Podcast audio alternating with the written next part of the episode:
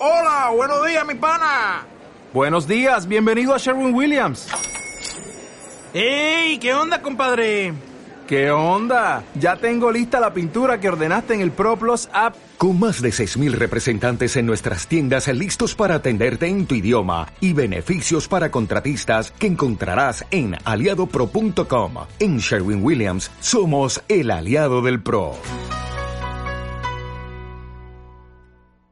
Abre tu mente a la percepción de la música y su vibración. Sé un preso más de nuestra adicción. Dopamínate que es lo mejor, no dudes más, dopamínate.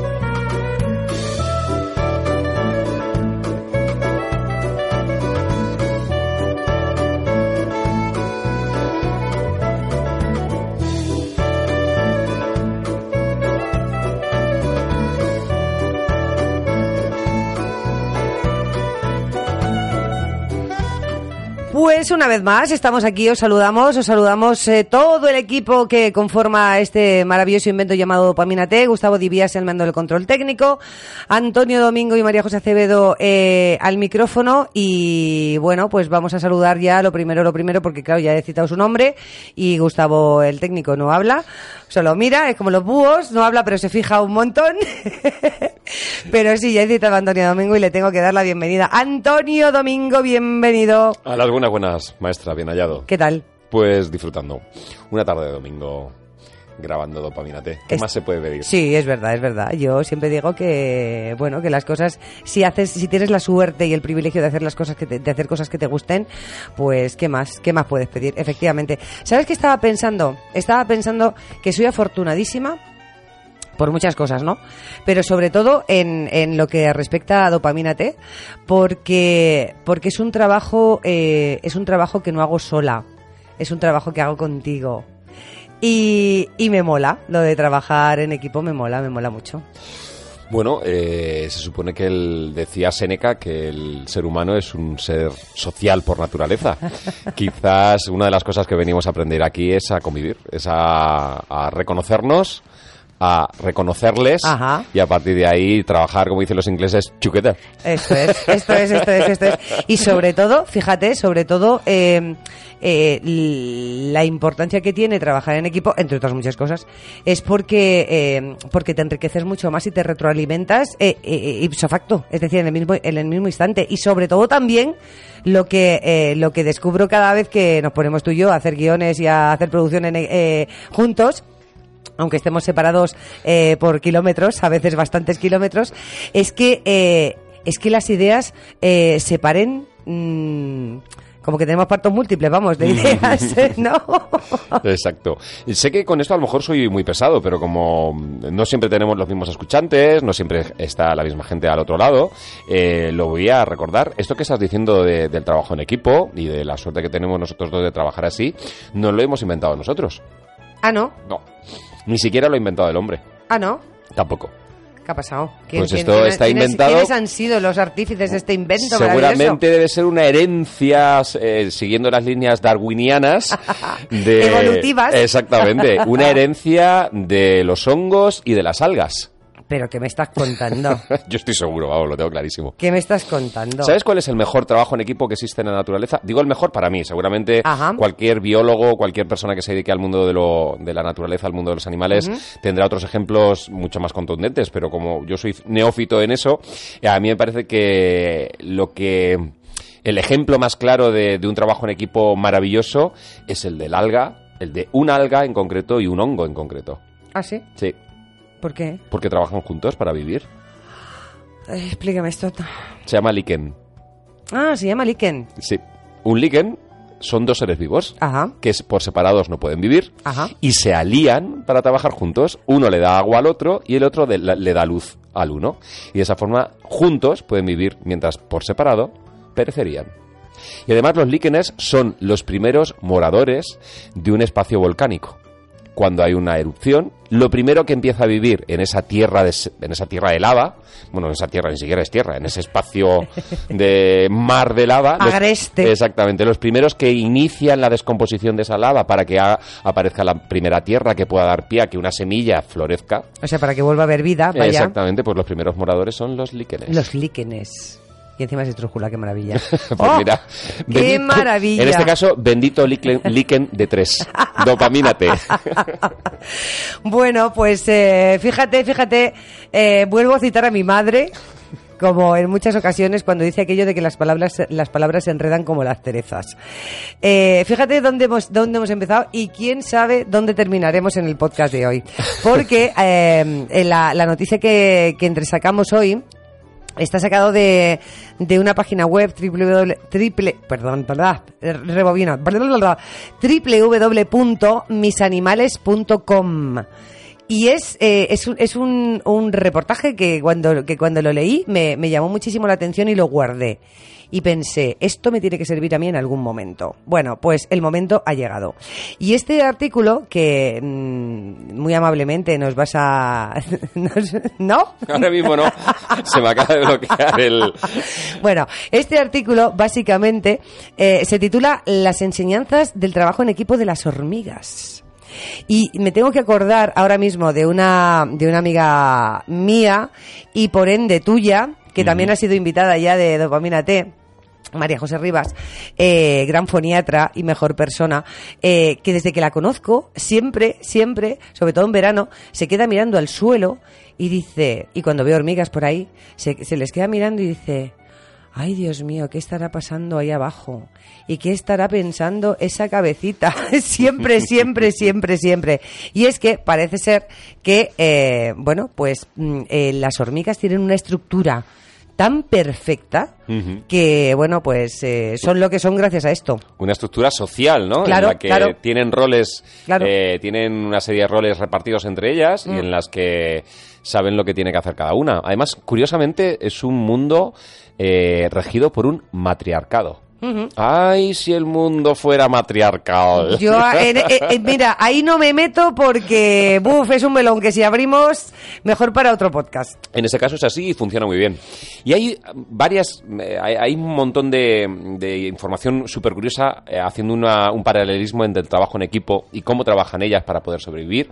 Y hay un dato, que, un dato que me ha encantado, porque es algo que siempre me sorprende de las películas o de los libros cuando lees. Y es que hay en alguna de las eh, comunidades de hormigas, hay unas en concreto que por la noche tapan el, el agujero del- el hormiguero. del hormiguero pero claro, lo tapan y se quedan fuera Ajá. para proteger al hormiguero. Y ellas quedan expuestas durante toda la noche a que cualquier depredador les puedan comer. Y asumen ese riesgo por el bien de la comunidad. Bueno. Son capaces de hacer su trabajo incluso aunque eso pere- e implique perecer. O sea, se sacrifican por el bien común. Y eso me lleva al cine y me lleva a historias eh, súper que siempre me han llamado la atención y digo, jolín, qué bonito cuando eso ocurre, qué triste por un lado, el, el hecho de perecer por el grupo, pero qué, qué hermosa imagen de, de ese trabajo en equipo, ¿no? Y hace, hace poco he visto con, con mis hijos la película Animales eh, Fantásticos, la segunda parte. Eh, yo sé que esto es spoiler, ya lo siento, pero es que Bueno, pero, toca así, pero, hay no que hagas, explicarlo. pero no hagas mucho spoiler, por favor. Solo un momento, hay un momento en el que la actriz Zoe Zoe Kravitz, que es una de las protagonistas de, de esta segunda parte, da su vida por el grupo de los magos. Y ya. Y ya. Ya, y no leas eso, más. por ejemplo, es un, un- el mismo acto que hacen esas hormigas. Si, te va- si vamos un poco más atrás en el tiempo y nos vamos a la última película de, de Star Wars, esa ya, ya puedo hacer el spoiler más Venga, claramente, vale, lo han sí, visto. sí. Eh, un- no es protagonista, tan solo es la capitana de una de las naves cuando están huyendo de las muchas persecuciones que tiene que tienen los malos, los, los posteriores a, a Lord- Vader. Eh, pues eh, esta capitana es capaz de poner su nave, sacar a todos los tripulantes, coger su nave y lanzarla contra la nave eh, contra la nave de los malos, ¿no? En este caso es Laura Dern, que todo el mundo la conocemos por Parque Jurásico. Ajá, Fue la rubia, la chica rubia, la investigadora, que estaba en, en la primera parte de Parque Jurásico, y ella ya bastante más entrada en edad y bastante más madurita y con ese punto ya de actriz, coge, exactamente, coge los mandos de la nave, gira la nave y la, y la lleva a destruir la otra nave, sabiendo que ya va a morir. Y Se todo el mundo- sacrifica, ¿no? Por, el bien común. Pues bueno, yo no pido la muerte en este equipo, pero qué maravillosa, qué maravillosa vida esta la de ser capaz de ofrecerte al grupo hasta ese punto. Es verdad, es verdad. ¿Cuánto amor le tienes que tener a, a tu gente para poder hacerlo? Bueno, pues eh, otras de las cosas que hacen, y vamos a ir terminando ya porque tenemos al invitado, eh, como siempre decimos, y ya se está convirtiendo en una frase hecha, eh, escuchando y esperando pacientemente al teléfono, al otro lado del teléfono, pero y po- sobre todo porque... La culpa tienes tú porque buscas unas noticias que son muy sabrosas. Bueno, Es que casi podríamos hacer un dopamina Claro, de, la, es verdad, de esta es- es noticia. verdad, es verdad. Vamos a, vamos a ahora a la caza y captura de alguna hormiga que hable para que nos cuente, ¿no?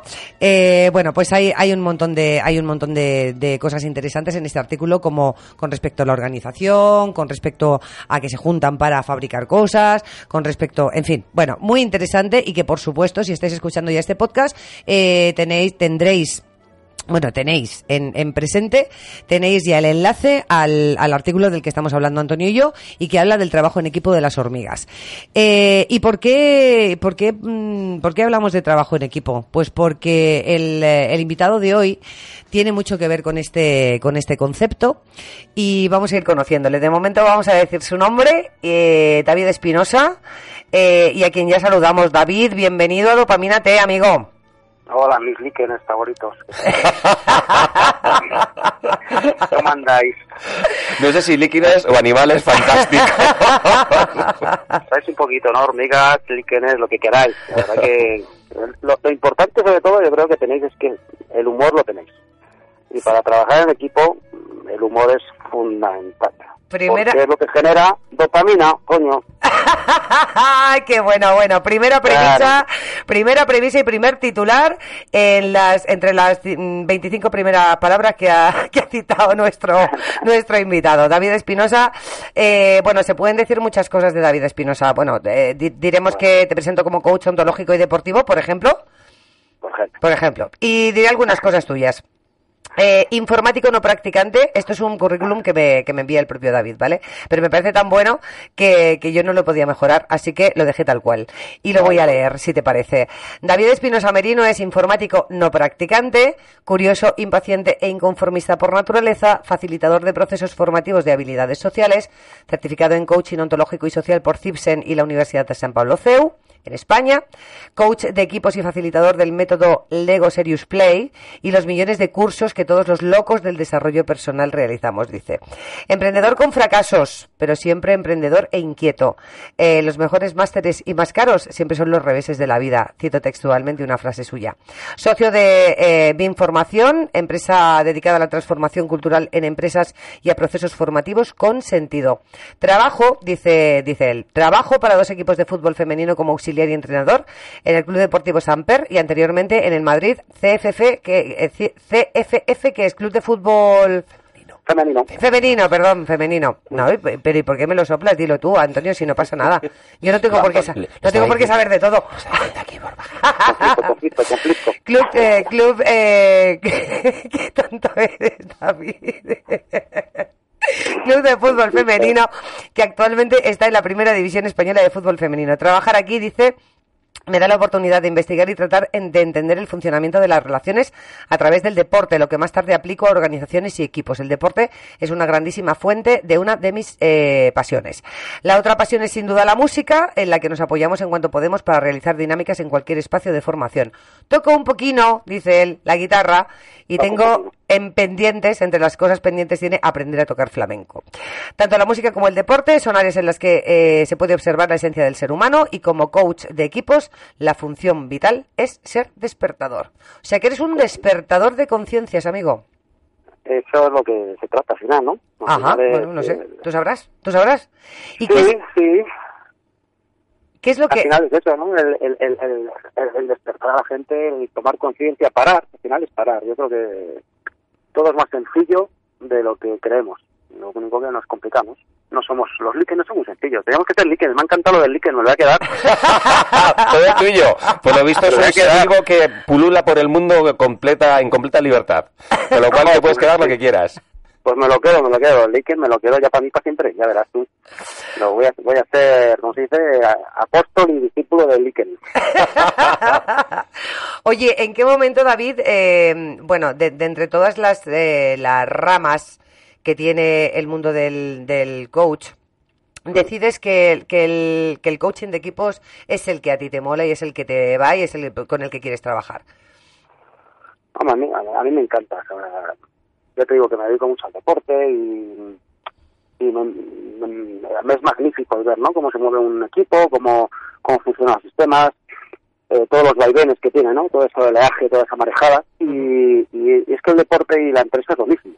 O sea, con sus diferencias, desde luego, pero al final somos humanos y personas humanas trabajando en equipo hacia un objetivo. Y entonces, pues hay momentos de euforia, momentos de, eh, de conflicto, hay momentos en que salen las cosas, hay momentos en que no sale nada, y eso me, fascina, me fascina. Entonces, el coaching de equipos o trabajar para equipos, eh, a mí que me gusta socializar y sobre todo entender un poquito cómo funcionamos, a mí, a mí, a mí para mí es mi pasión, directamente. A mí es lo que más me gusta. Es complicado, ¿eh? Porque trabajar con personas al final eh, es complejo, pero me gusta, me mola.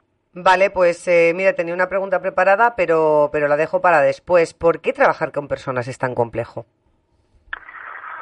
Pues yo siempre digo cuando hago cursos y, y, por ejemplo cuando hago cursos sobre todo en el área sanitaria eh, les hablo que hay que es una de las tareas más difíciles por ejemplo ser enfermera o trabajar en, una- un lugar de, donde hay que tratar a ancianos hay que trabajar con ancianos con personas enfermas porque trabajas con dos conflictos no trabajas con el conflicto que se genera cuando socializas porque el conflicto se- siempre está ahí siempre es emergente y trabajas con personas en conflicto entonces eh, por eso es tan complicado. Al final cada uno somos de un padre y una madre, como se suele decir, y hay veces que mis pensamientos no son los mismos que eh, los de Antonio, los de María José. Y el saber eh, cómo yo transmito eso, cómo me lo transmite, muchas veces eh, también entender mis emociones, que en ese día, pues hay, hay días que a una persona o a mí mismo, eh, los lunes, por ejemplo, a mí no me hablen, por favor, hasta las 3 de la tarde. Bueno, pues conocerte, eh, conocer a otra persona, cómo tienes que hablarla, eso genera conflicto. Y sobre todo, genera mucho conflicto porque vamos a toda leche constantemente. Y cuando vamos a toda leche no da tiempo a ver alrededor.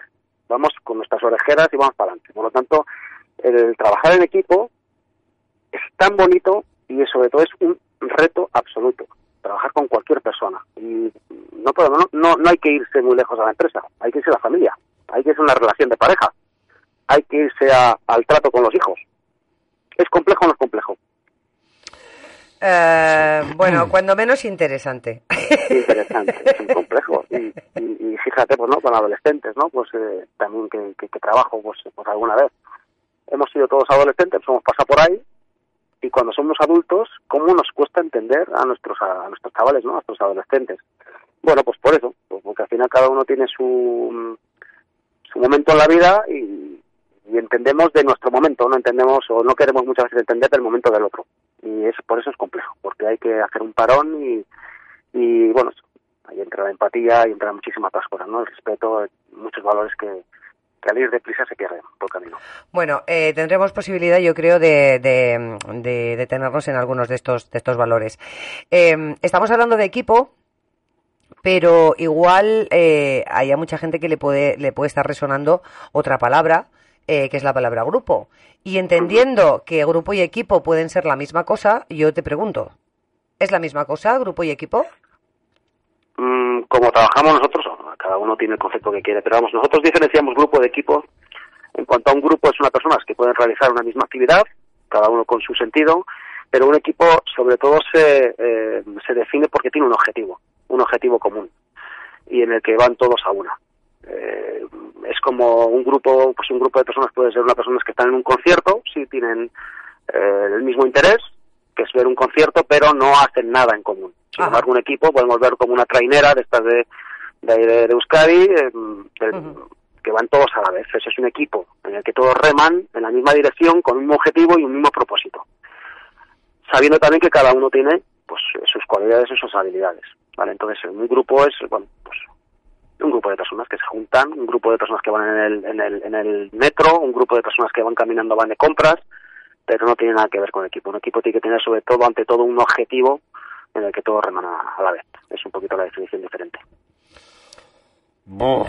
Eh, Mm. Bueno, venga, mm. venga, que está resoplando aquí Antonio No, Domingo. no, lo que pasa es que esto me lo lleva a mi terreno y, joder, cómo me gustaría que hubiera más equipos y menos grupos de trabajo, ¿eh? En algunos Claro. centros educativos. Sin, sin embargo, sin embargo, fíjate, eh, siempre se habla de grupo de trabajo, más que de equipo de trabajo. Pues quizás hay que empezar a, con el trabajo de PNL, empezar Sí, a, a- sí. a cambiarlo, porque Claro, claro, con lo que claro. acaba de decir, y eso te lo compro ya, eh, David, ¿vale? Esto ya también me lo, me lo quedo, porque ya a partir de ahora... Estáis ya, en tabla ya. ya, sí. No quiero ningún grupo más, ni de- siquiera de WhatsApp. Yo quiero agregar equipos de WhatsApp, no quiero grupos. Lo del grupo de WhatsApp es fantástico, porque el grupo de WhatsApp es algo que está ahí, que es social, pero no hay ningún objetivo, porque muchas veces incluso haces un, un grupo de pádel y se pone, se habla de todo menos de pádel, ¿no? Ni siquiera cumple eso, ¿no? Pero, pero sí es verdad que, que sí que se llama muchas veces grupos de trabajo, y bien dicho porque, eh, aunque muchas veces tenemos un objetivo, no está ni definido, ni siquiera mi objetivo es el mismo que el que, el que está a mi lado. Es curioso, ¿no? Trabajan al lado, en un mismo proyecto, pero no tienen definido ni siquiera cuál es su objetivo, en qué, en qué van a remar a la vez, cómo pueden hacerlo para que la suma de dos sea más que dos, ¿no? Etcétera. Entonces, tiene mucho, el concepto es tener un objetivo que hay mucho más, desde, luego- desde luego, ¿no? En un equipo. Es que solo hay que pensar en un equipo de rugby, en un equipo de fútbol. Mm, Cada uno tiene su función, tanto el que juega como el que juega, como el utillero, como el fisio. ¿Todos tienen las mismas cualidades? No todos tienen eh, la- los mismos objetivos personales, quizá no, pero hay un objetivo común. Puede ser subir, puede ser mantenerse, puede ser la permanencia, puede ser eh, mil cosas, pero todos tienen que tener. Si no tienes el objetivo bien claro, eso se diluye y muere. Fíjate qué, inter- qué interesante esto que esto que cuentas eh, cuando hablas de un objetivo común, que es el al, al final es un poco el eh, eh, a ver cómo te lo digo, ¿no? La existencia de o el, o el porqué de, de la existencia de, de un equipo objetivo común, claro, un objetivo eh, que eh, un equipo que está formado por, por varias personas, eh, ¿no? Eh, y cada persona tiene una función o un rol. Claro. ¿Qué pasa? Totalmente. ¿Qué pasa eh, cuando esos roles? eh, ima- Imaginemos que ya, ya tenemos el, el objetivo, ¿vale? Ya lo tenemos to- ya lo tenemos controlado, ya sabemos eh, hacia qué dirección tenemos que trabajar, porque ya tenemos un objetivo común, ¿vale? Que fíjate si, si no hemos eh, si no hemos avanzado en el tiempo, ¿no? Bueno, pues eh, luego cada miembro del equipo tiene que tener un rol.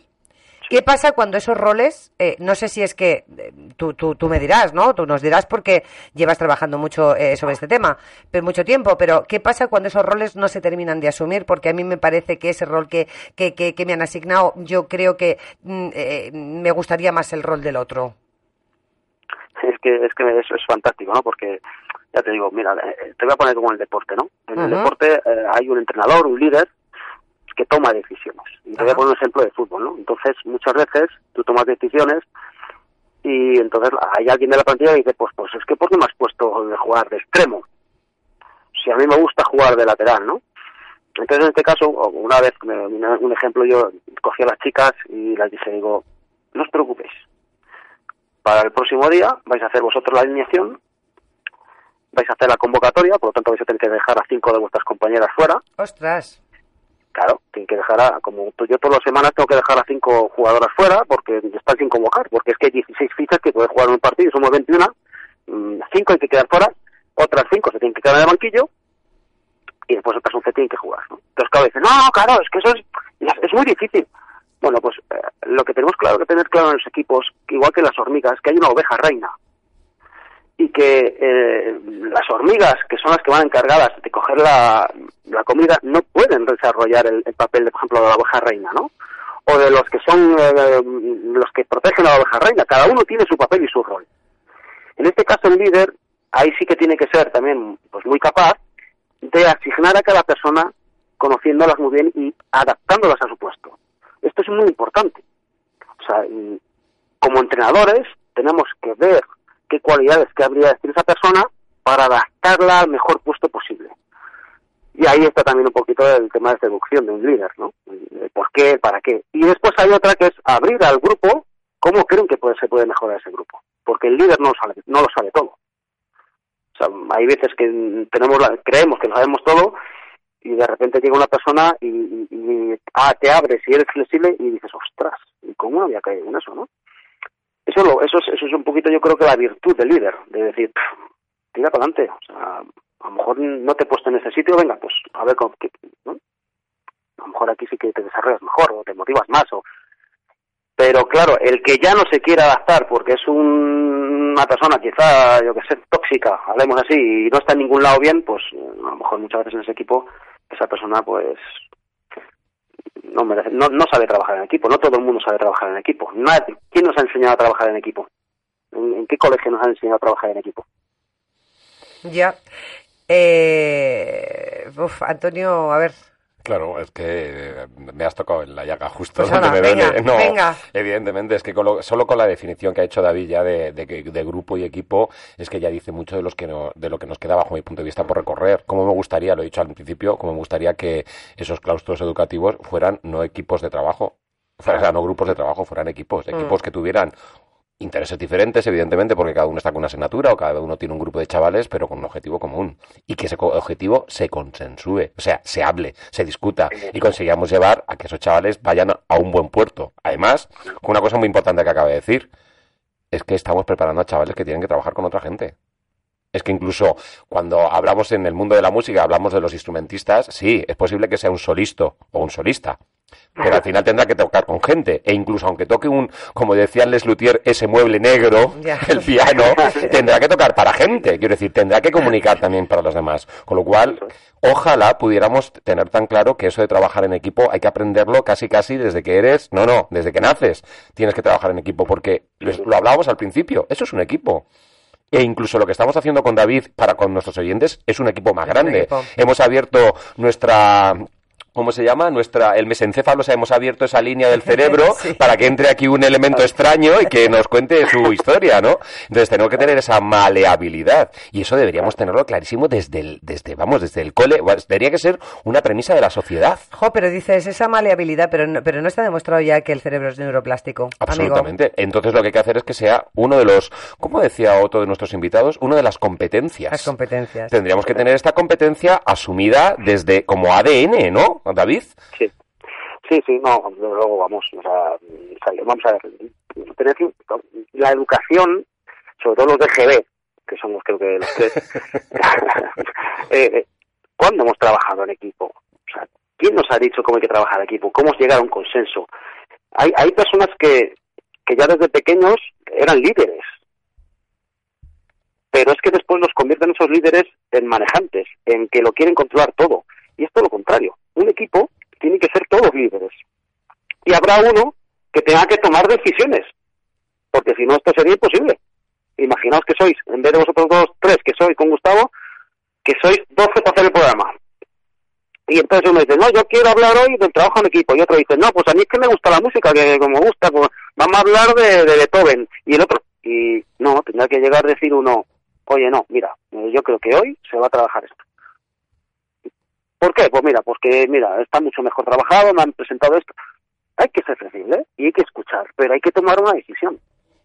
Entonces, en un equipo, lo bonito de un líder es la escucha. Para mí es fundamental entre todos la escucha. La escucha de todo. Escuchar y coger y absorber. Y cuanto más absorbes, ese equipo es todavía y cada vez pues, mucho más rico. Mucho más rico. Eso sí, el decir, venga, hoy se va a hacer tú esto, tú esto, tú esto y tú esto. Y los demás a, como nos ha pasado en el colegio. De acuerdo, profesor, lo que usted me diga. Pam, pam, pam, pam, pam, pam, pam, pam. Y ahí somos trabajadores por tareas. Y ya está. Y, ¿Y ahí se corta la creatividad y la imaginación. ¿Y qué, y qué pasa no- cuando y qué pasa cuando hay cuando esto no se no se bien entiende por parte de todos los miembros de ese de ese equipo y surgen conflictos? ¿Los conflictos son buenos, son malos? Los conflictos son ni buenos ni malos. Lo que sí puede ser el resultado del conflicto puede ser generador o cons- constructivo o destructivo. Según cómo se gestione ese conflicto, puede ser fantástico. Y voy el ejemplo, ¿no? Pues yo que sé, un conflicto, por ejemplo, de pareja, ¿no? Todos tenemos. Cuando ese conflicto, que los hay, se gestiona, esa pareja se une más fuerte. Se gestiona bien, de manera amable, de manera respetuosa, con escucha, cediendo. Ese conflicto lo que hace es que esa pareja esté todavía aún más unida. Pero cuando se gestiona mal, que esa voz en grito, y tú más, y tu madre, y acabamos hablando de la abuela de, de Godofredo, porque me hizo que tú no viniste a cenar y eso, pues al final ese conflicto lo que hace es destruir, se se separa. Entonces el conflicto para mí eh, va a suceder y es bueno o malo, depende un poquito cómo se gestione ese conflicto. Y ahí vienen un poquito pues a las habilidades, como he dicho, o, o, bueno, pues eh, esas eh, esas respuestas que tenemos como, como seres sociales, cómo respondemos ante el conflicto. Lo que no se puede hacer con el conflicto mm, es meterlo debajo de la alfombra.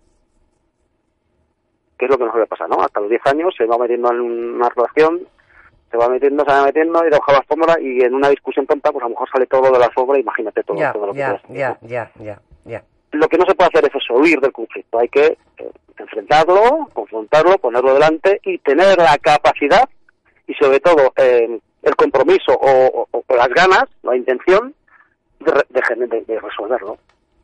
¿Cómo? Pues al final yo no tengo siempre la- toda la razón. En un conflicto, yo, no, sé si os ha pasado, ¿no? Que te cuenta la amiga, porque mi marido, se queda- ay, que, fíjate, qué capullo Juan.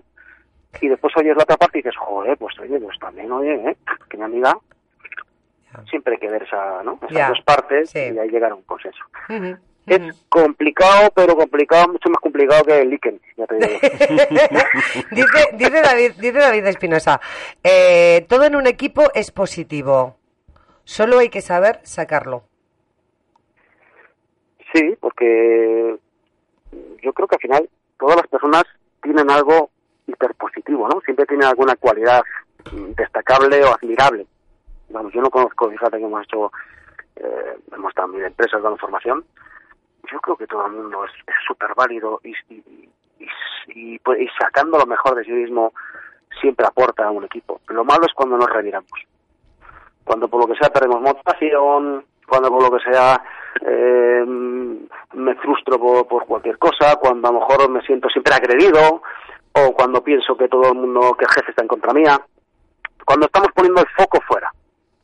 Cuando ponemos el foco dentro en qué hay de lo mío, qué puedo hacer yo que no estoy haciendo, ahí, ahí todo se genera siempre hacia adelante, siempre es a futuro. Entonces yo creo que todo en el equipo es bueno. Trabajar en equipo es fantástico. Igual que trabajar solo es fantástico. Bueno, eh, es yo creo. yo, yo también, yo también eh, lo pienso y luego será cada uno desde su propia experiencia el que el que decida si trabajar solo, trabajar en equipo, pero bueno, ahí eh, yo creo que lo, lo importante o ese ese melón que abre en David Espinosa es que eh, tan tan tan válido es una cosa como la otra, ¿no? Y que de todo tendremos que aprender, ¿no? Claro, Entiendo. claro. Siempre, Eh, siempre hay que aprender. Te voy a, te, te voy a, vamos, te vamos a, te vamos a. ¿Quieres eh, preguntarme No, no, no, por ahora no, vale. por ahora no. Eh, quiero compartir con, contigo y con los seguidores de, de este podcast eh, un sonido. Así que vamos a escucharlo y, y después, eh, si te parece, comentamos. ¿Vale, David? Premio Princesa de Asturias de los Deportes. Por ser el combinado nacional más laureado de la historia del rugby y un ejemplo de integración racial y cultural. Por reflejar valores como la solidaridad y la deportividad y ser un referente en el mundo, el jurado ha concedido el galardón a los All Blacks. Recogen el premio Steve Chu, director ejecutivo, y los jugadores y exjugadores Grant Fox, Kevin Yalamu, Conrad Smith, Israel Duck y Jordi Barrett. Ahí les tienen la representación de los All Blacks. Han venido desde Nueva Zelanda. Esa selección de rugby, todo un símbolo para ese país. Ejemplo de integración racial en el que la colectividad en su deporte, el rugby, siempre se impone a la individualidad. Defensa de la fraternidad, del compañerismo. Ellos en todas las ruedas de prensa han puesto en valor la importancia de la humildad, de la sencillez. A pesar de ser grandes estrellas en su país, Vemos como uno de los, jugadores se quitan la americana, es totalmente improvisado y parece ser que van a hacer una jaca la danza maorí. Vamos a verles.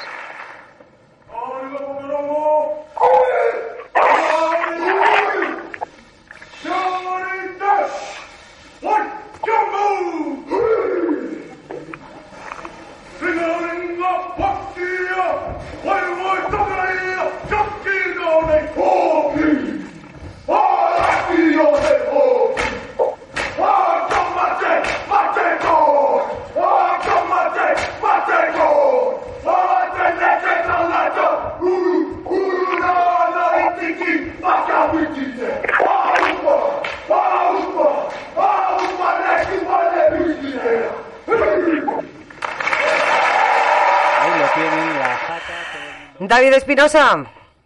Los pelos de punta. no sé si viste el momento. Sí, Viste el momento, sí, ¿no? lo vi, sí. Eh, bueno, fíjate, eh, yo, no, no, esto no está puesto al azar. Mm, claro, es, es, es, es muy malo o muy bueno conocerse, depende de, depende de. Pero yo sé que el, eh, la filosofía eh, de los All Black eh, la utilizas mucho tú en, en tu trabajo por todo lo que por todo lo que implica, ¿no? Decía el decía el locutor eh, que daba continuidad a, a la retransmisión en, en su momento en directo de los premios Príncipe de Asturias. eh, hablaba de, de humildad y sencillez a pesar de ser grandísimos eh, grandísimos mm, bueno deportistas y, todo lo que han conseguido, ¿no? Eh, y yo sé que mm, eh, todo lo que todos los principios que mueven a, a un a un equipo como los All Black eh, a ti te bueno te, te, te, te mueve por dentro y, lo utilizas eh, como parte de, de tu me- metodología de trabajo, ¿no? Sí, sí, sí, totalmente, totalmente. Eh, por esta parte, bueno, ya, ya, conocía a los All Blacks y su filosofía, pero sacaron un libro que ya recomendé, que es Legacy. A ver si te puedes recolocar un poquito, David, porque eh, ¿No me oyes? sí, A ver, ¿ahora? sí, un poquito mejor, sí, Ahora mejor. sí, Sí. perfecto. Ahí decía que había un libro que, que se escribió, que escribió un periodista, que se, bueno, se metió, de, y, bueno, hizo una inmersión total en los All Blacks, en, en su día a día, y se llama Legacy. No me acuerdo ahora mismo el autor, aunque lo tengo que cabecera del libro, y eh, recoge un poquito el, eh, la historia de los eh, All Blacks y en qué valores se basan, ¿no? Entonces, tiene 10 valores que recomiendo a todos los que estén escuchando que, bueno, que, que incluso, pues, vamos, que se compren el libro porque es fantástico, es fantástico, no tiene desperdicio. Porque, por ejemplo, el, primer punto se llama barre la caseta. Y, y habla de esto, ¿no? De la humildad y la sencillez, ¿no? Pongamos que estos All Blacks eh, es como los Cristianos Ronaldo de aquí, y Messi. O sea, estos son mm, ricos mm, para, para, vamos, para enterrarnos con, con papel y billetes a nosotros tres juntos. Eh, son gente que, que tiene mucho dinero, son muy populares en, en, en cuanto a en el mundo del rugby, en su país son dioses. Entonces esta gente eh, tiene el primer principio, se llama barre la caseta, y es que el, el rugby sabéis que hay un tercer tiempo, que es cuando eh, el equipo local invita al equipo visitante pues a pues, bueno, pues a un agapeo, a tomar cervezas, etcétera, etcétera, ¿no? Eso se hace en, en todos los en todos los eh, partidos de rugby. Entonces estos Blacks ganaron un mundial contra Sudáfrica, quiero recordar, y entraron eh, en el vestuario a, pues a, a celebrarlo, ¿no? Antes de irse Ajá. al tercer tiempo. Y entonces pues estaban ahí los periodistas, pues imagino todos los familiares, eh, amigos, etcétera, etcétera, ¿no? Incluso autoridades. Entonces ahí lo celebraron. Imaginaos una celebración de un campeonato del mundo, cómo se pone el vestuario. Entonces aquello estaba manga por hombro, Ujú. botellas de cava por ahí, eh, todo- imagino todo el barro de las botas, las, las medias, bueno, eso fue- bueno, pues eh, ya acabaron un poquito la celebración y se iban al tercer tiempo. Entonces se fueron todos y se quedaron los tres, se quedaron tres a recoger la caseta. A recoger todo lo que habían tirado. todas las botellas de vino con su escobita, lo recogieron todo. Estos tres que se quedaron no eran los más jovencitos. Estos tres son los más importantes, los capitanes. O sea, los más importantes, lo- las figuras, Messi, Cristiano y Griezmann. Imagínate todos esos tres barriendo el vestuario. Y estos los otros tomando, y mis compañeros tomando cervezas. eso no, eso es inimaginable en otro deporte. Entonces, ellos hablan de eso, de humildad y solidaridad. ¿Qué quiere decir esto? Ellos tienen la filosofía de que todo cuanto esté en mi mano hacer para que otra persona no lo haga, lo haré. Entonces, para que no venga esa persona de la limpieza de que no- yo lo recojo, lo que puedo hacer lo hago. ¿Por qué? Porque si yo ayudo a esa persona, esa persona tendrá más tiempo para ayudar a otra. Entonces es fantástico. O sea, no tiene desperdicio los 10 puntos en cuanto a liderazgo, a trabajo en equipo, a solidaridad, a responsabilidad. Es, es brutal. Y así les va. Son una piña, son invencibles y, bueno, los valores son, vamos, de, de verdad, de chapó. Madre mía, eh, yo que he tenido posibilidad de asistir a una clase de David Espinosa. Eh, es verdad que está el, el barrer la casa. Bueno, no, a, a- a varias, a varias, a varias. No, no solamente una, a varias. Eh, es verdad que eh, va, va enumerando todas y cada una de esas, eh, bueno, de esas reglas, de esas, o de ese decálogo de, de los All Blacks. Y, y la verdad es que mm, no, no es tan no es tan difícil o sea no es tan difícil sentirse representado y sentirse eh, eh, extrapolarlo a- al caso personal de, cualquier ciudadano de a pie como podemos ser eh, los tres que estamos aquí y tú que estás al otro lado del, teléfono no por tanto eh, eh, ¿por, qué, ¿Por qué nos cuesta tanto trabajo eh, no hacer este tipo de cosas, eh, David? Pues fíjate, esta es opinión mía, ¿eh? O sea, de verdad que esto lo que yo diga no es ningún experto. Yo, yo pienso que, porque estamos educados en ello. ¿Conocéis un poquito est- este experimento que se hizo con unos monos?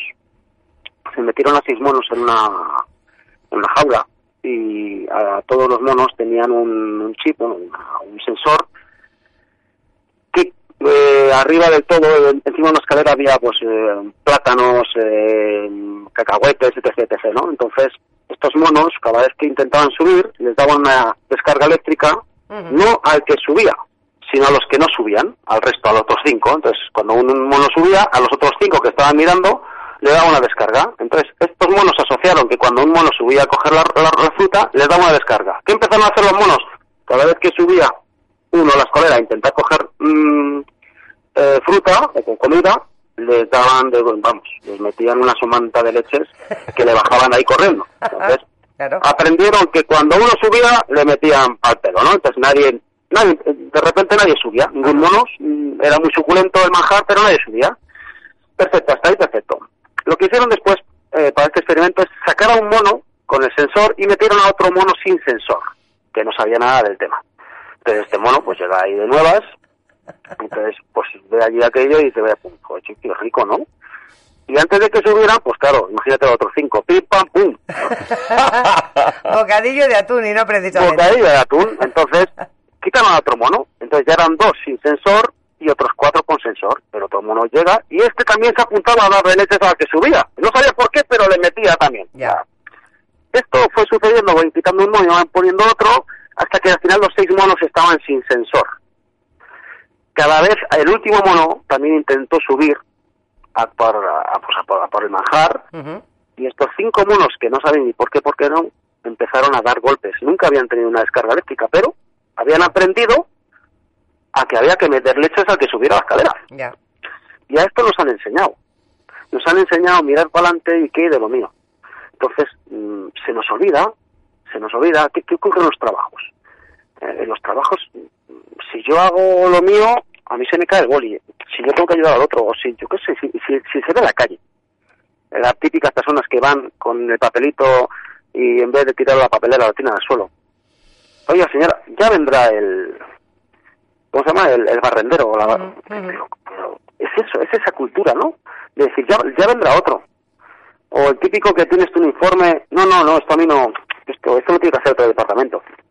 Pero sí, eso pasa mucho, lo siento, pero en el funcionariado. No, no, esto, pero le cuesta usted mucho mirar ahí, pero no lo hacen porque le... No, si lo puedes hacer, ¿por qué no lo haces? Esa es, un poquito la pena, ¿no? El, el jugar. Si fuéramos todos un poquito más solidarios, mirar un poquito por el otro, el, yo creo que no sería mejor. Y yo creo que estamos en eso, poquito a poco, pero estamos en eso. Desde luego. Oye, que eh, eh, te presentaba una de la- uno de los datos eh, cuando te presentaba.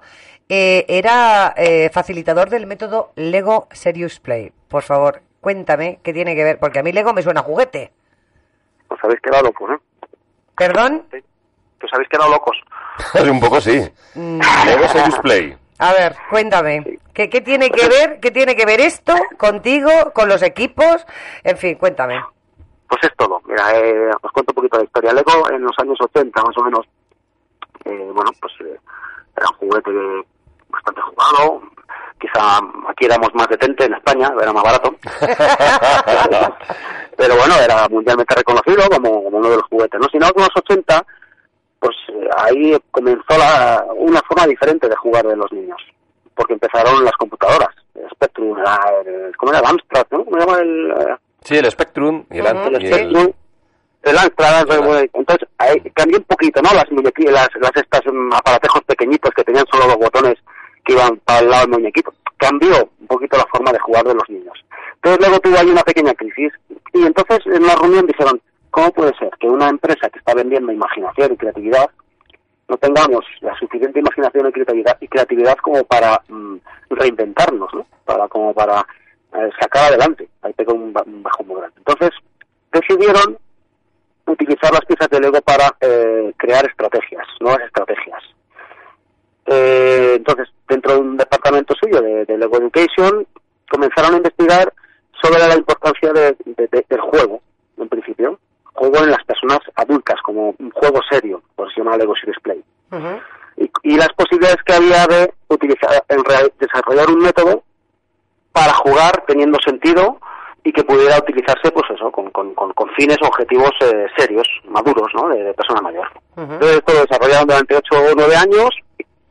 Eh, se basa, pues, eh, bueno, pues en, en la teoría de, de la, del constructivismo y coste- en el que tú, cuando tú construyes algo, esa cosa que construyes pasa a ser forma, forma parte de ti. No sé si alguna vez os ha pasado de construir algo en la arena de, en la playa, ¿no?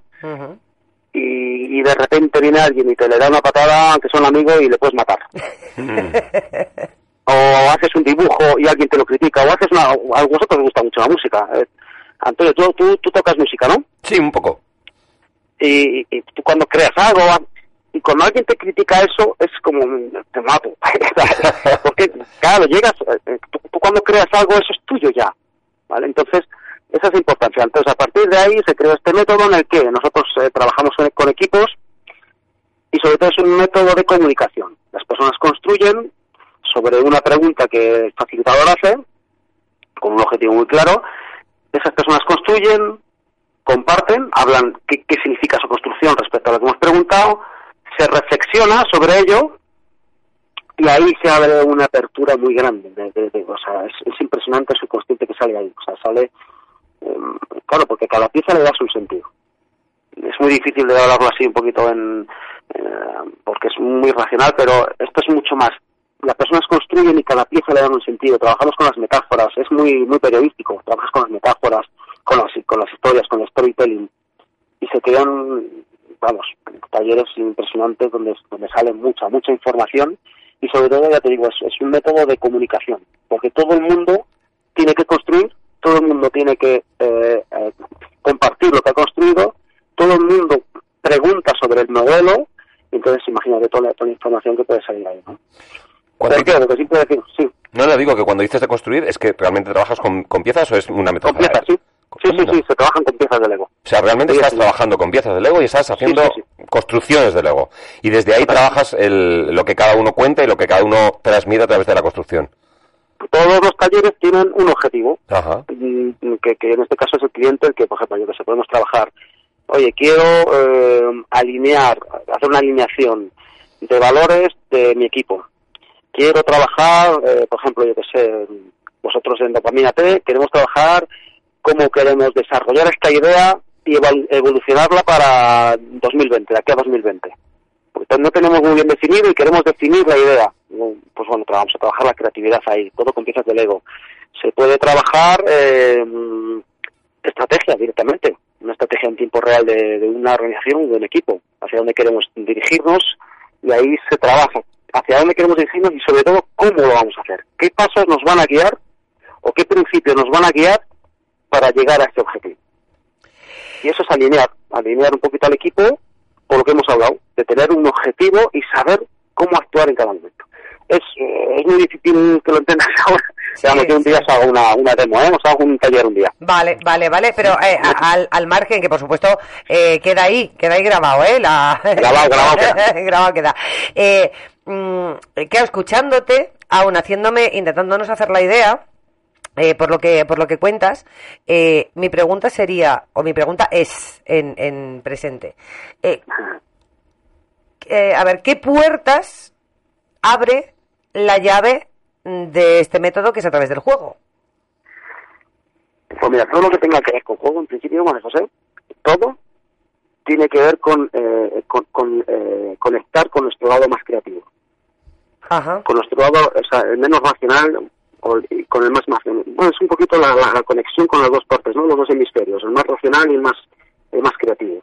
Entonces, ya solo con el juego abres una, unas conversaciones mucho más allá de lo racional. ¿Por qué? Porque tú ya estás jugando. ¿Cómo aprendemos desde pequeñitos y, y- y hasta que nos morimos? Sobre todo a través del juego. Con el juego no hay cortapisas, con el juego, o sea, tú cuando juegas realmente sacas realmente tu esencia. Cuando Pero, una pero persona también te pero, pero también aparece la competitividad. Pero aquí no hay competitividad. ¿Perdón? No. Aquí no hay competitividad. Aquí Vale. lo que hay es todo lo contrario, es consenso, llegar a un consenso. Ajá.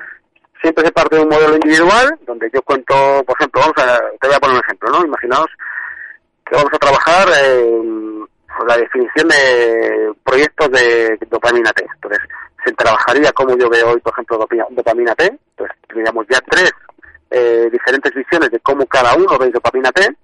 Ya sorprenderíais, porque unos lo verían estancado, otros lo verían a, a toda leche, otros lo verían como un Ferrari, otros, ¿vale? Entonces, eso es lo que se, se construye, ¿vale? Perfecto. Esos tres, por ejemplo, sería un modelo compartido, un consenso.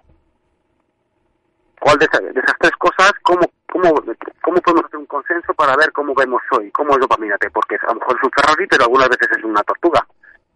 A lo mejor tiene liderazgo, pero otras veces está, tiene ausencia de liderazgo. Entonces se junta, y el siguiente paso pues podría ser, venga, perfecto, ¿y dónde queremos estar de aquí a los tres años? Pues nos gustaría emitir en directo que nos contratara la serie. Otro no, otro dice, uff, que deja, deja, que pereza.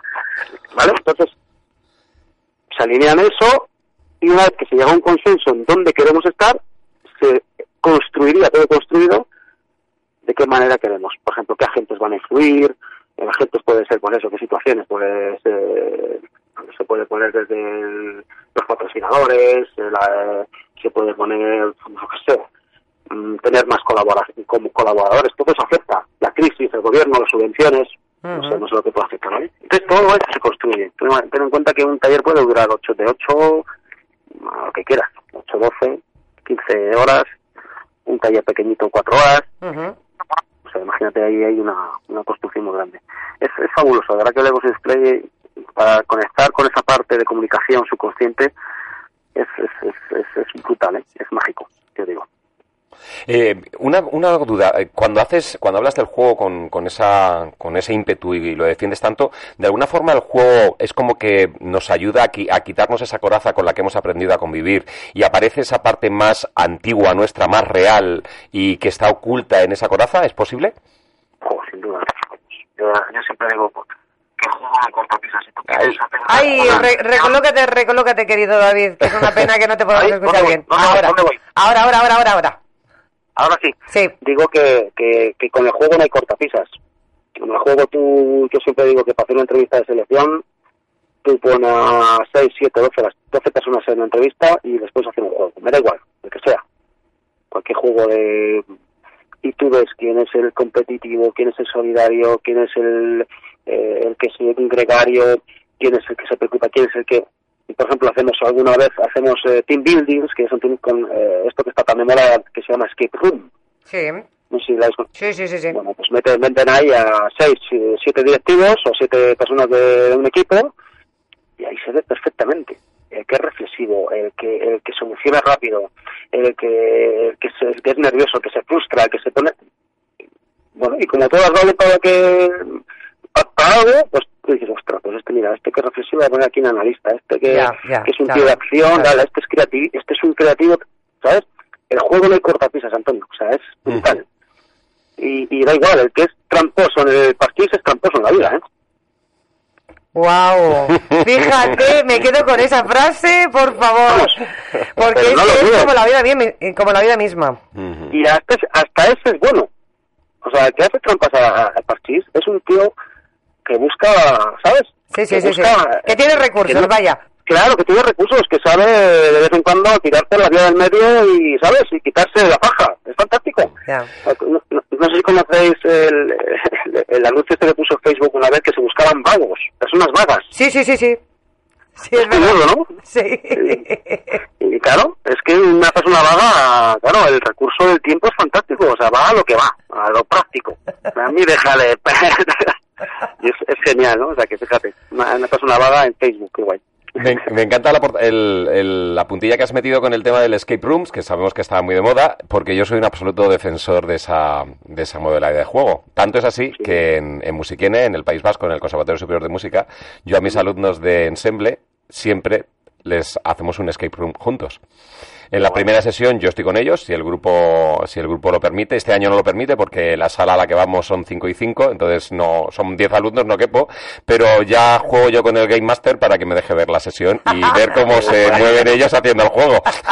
y es alucinante todo lo que llego a aprender a través de las toda cámaras. la información que eso te da, ¿no? Claro, es que tú, tú, vamos, si tú los conoces un poco, dices, es que no, el que es, el que es recesivo, tú, ostras, fíjate, y el otro, que no hay cortapisas, es que somos niños, lo que has dicho tú, sabes la esencia que somos. No, en el juego no hay, no hay un, no hay un velo, no, no, salimos, es, lo que somos, y es genial, es fantástico. Yo el juego lo defendería para todo. Y en el trabajo de vez en cuando hay que jugar, ¿eh? Porque al final el trabajo es un juego, es un juego, es de adultos, pero es un juego. Yo, como jugamos de pequeños a vender, pues las empresas juegan a vender. Eh, las empresas eh, juegan a, a ver cómo hacen mejor. Es todo juego, es todo juego. Y por eso la dopamina, el humor, Claro, claro, claro. el juego claro. es lo que mantiene vivo todo, ¿no? Si no, ¿de qué? Si no, Por eso, claro, por eso es tan importante eh, divertirse, ¿no? Lo decías al principio tú, Vamos. divertirse eh, haciendo lo que lo que uno hace y eh, enfocarlo o, o entenderlo de otra forma, eh, pues como algo tedioso, como algo que hay que hacer, como algo que debo, como algo que tal, es que nos nos nos prepara no precisamente para un fracaso, o sea, para un éxito asegurado, ¿no? Sí, sí, vamos, eso, eso está más claro que el agua. Eh, El 85, dicen, había una estadística que el 85% de las personas que trabajan en Europa no son felices en sus puestos de trabajo. El Wow. 85%, es que fíjate. Sea, y tú vas por ahí las empresas y lo que más se oye es, quejas, ¿no? Y es lógico. Al final cada día hay más exceso de trabajo. Eh, las, las, las personas, hay personas que llevan 30 años en el mismo trabajo. ¿Dónde- Y claro, y ¿dónde encuentran la motivación? O sea, por Dios, 30 años en el mismo sitio haciendo... Es, bueno, pues eh, también hay otro estudio en que dicen que eso va a cambiar. Que, los puestos de trabajo van a ser mucho más rotativos y que, bueno, pues o bien personas van a estar 3, 4 años, con mucho 5 Mm, en el claro. mismo puesto y después van a rotar o les man- les invitarán a irse a otro lado para que para que prueben otra experiencia ¿no?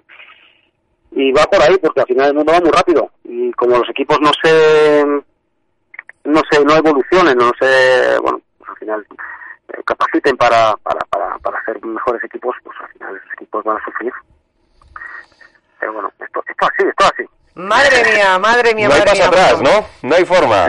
Bueno, nos quedamos, siempre siempre evolucionamos nos quedamos, eh, bueno, una de la- uno de, lo- del- de los puntos del decálogo ese del que nos hablabas de los All Blacks, creo recordar que era eh, eh, intenta intenta acoplarte lo antes posible, ¿no? Intenta asimilar tu nueva situación y, y, Claro. y adáptate, ¿no? Porque Claro, es- es claro. una, esa es una de las de los eh, tendrás mucho ganado, ¿no? En, en- Claro. en- en la vida, ¿no?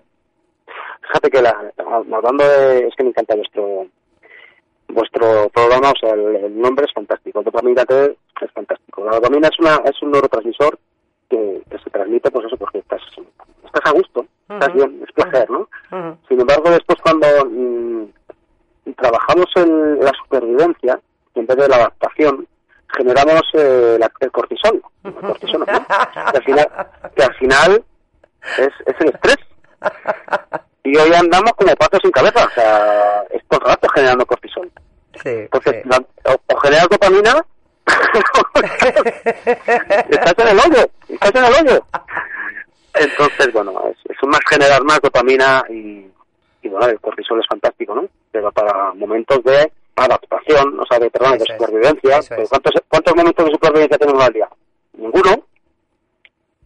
Es toda adaptación y te tienes que adaptar, adaptar porque los niños crecen, porque el trabajo pues eh, todo es inestable, o porque te viene un entrevistador como la vez que te vuelve loco. te tienes que adaptar. De hecho, te puedo decir que el guion que teníamos preparado y lo que está siendo, vamos, se parecen un poco, nada más. Pero eso, eso es lo bueno, ¿no? Por esa capacidad de adaptación, claro, es, es, es, lo, es lo bueno y es lo bonito, y así se crece, porque si Claro. se comparte, eh, o sea, se, se convierte en compartimento estanco, yo te voy a preguntar lo que quiero y tú me vas a contestar lo que te dé la gana, con lo cual no va a haber, mm, no va a haber posibilidad de, de crear ningún tipo de sinergia, ni retroalimentarnos, ni nada de nada de nada. Así que te agradecemos que seas como eres. Y, y, por supuesto que nos hayas regalado tu tiempo y, y- y tu compañía en este en este podcast. Vamos con la palabra dopaminante que ya bueno nos hemos pasado. Bueno, yo creo que estamos cumpliendo una hora ahora mismo, una hora y un minuto eh, de podcast. Pues la palabra no es mía, eh, como has visto María José la acabamos de cambiar. Sí. Y la palabra la ha dicho David, con lo cual espero que te guste porque es tuya. Eh, nos quedamos con tu juego creativo. Como- Juego creativo. Juego creativo, como la, la palabra dopaminante que puede resumir este, este podcast y que nos enseñaría, nos permitiría seguir aprendiendo y enseñarnos muchas más cosas que tendríamos que hacer, que es jugar más, aprender más de cómo éramos y quitarnos algunas corazas, algunas capas de cebolla que realmente no nos ayudan a seguir existiendo como deberíamos. Que no son nuestras. Sí, señor, me lo, también me lo quedo. Fuera corazas. Bueno, es que claro, es que le, le prestamos tan poquita atención a, a ese niño, a ese niño que, que- que nos acompaña y le prestamos tan poquita atención que, que nos podría enseñar tantas y tantas cosas. Así que miremos un poquito más, eh, no solo hacia adelante, sino miremos un poquito hacia adentro y a lo mejor nos encontramos pues con cosas que, que nos apetece y que, y que nos van a venir muy bien además. Bueno, querido, querido David Espinosa Merino, pues que ha sido un placer, ha sido un placer tenerte aquí. Y, y- y escucharte y aprender con, contigo. Así que te deseamos todo lo, todo lo mejor, que sigas triunfando en el mundo del coaching de equipos y en el mundo del juego a través de, ese método Lego Serious Play. Y, bueno, pues que, que aquí cada vez que lo necesites o quieras, pues las puertas de esta casa estarán abiertas de par en par. Qué. Me lo muy bien. Me alegro, me alegro, me alegro. Genero dopamina a kilos, chavala. Voy a ir donde mi vecina a regalarle un poquito. Si ya tengo, no tengo parejita, tengo dopamina. Toma. que me sobra hoy, que hoy llevo, voy, voy en exceso. Pues que, con que eso- regalo. Pues con eso nos quedamos y, y nos, nos agrada mucho. Eh, bueno, pues eso, que, que, mm, todo lo que nos cuentas, ¿no? Eh, lo dicho, te deseamos todo lo mejor y a todos los eh, seguidores de este podcast, eh, pues eso, que re- recibáis un gran saludo y un cordial saludo de todo el equipo de Dopaminate. Gustavo Divías, el del control técnico, eh, Antonio Domingo que levanta la mano y quien suscribe. María José Acevedo y nos vamos como siempre ya sabéis con una frase y la frase de hoy la dijo ni, mal, ni, más ni menos que Michael Jordan eh, exjugador de baloncesto estadounidense eh, bueno un crack eh, con, un montón de, de títulos y de en fin que no nos vamos a poner aquí a, a, decirlos pero sí diremos que en la actualidad es propietario del equipo de la NBA los Charlotte eh, Hornets.